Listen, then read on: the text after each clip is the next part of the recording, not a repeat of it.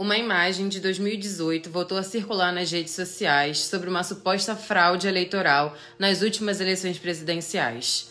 Mas será que a imagem é verdadeira? Uma postagem no Twitter chama atenção para a disparidade de números em um boletim de urna de 2018. 9.909 votos em Haddad, o que seria impossível, já que o documento mostra 777 eleitores aptos na sessão e 452 votos nominais. Os dados marcados na imagem seriam prova de fraude, como afirma o texto. Fraude 2018 vai vendo Brasil. O conteúdo manipulado altera os números de votos para os então candidatos Fernando Haddad, Jair Bolsonaro e Geraldo Alckmin, para afirmar falsamente que houve fraude na eleição. Ainda sobre a mesma questão, uma outra notícia circulou por um site em que afirma haver, na urna eletrônica, um programa executável capaz de fazer alterações nos votos digitados por eleitores no dia das eleições.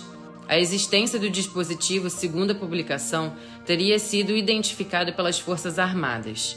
O TSE e especialistas consultados pelo Comprova negam que isso seja possível e apontam pelo menos duas etapas do processo de auditoria e fiscalização das urnas em que tal impossibilidade pode ser comprovada. Sobre a suposta identificação de tal fragilidade pelas Forças Armadas, o Comprova questionou o Ministério da Defesa, que não se pronunciou.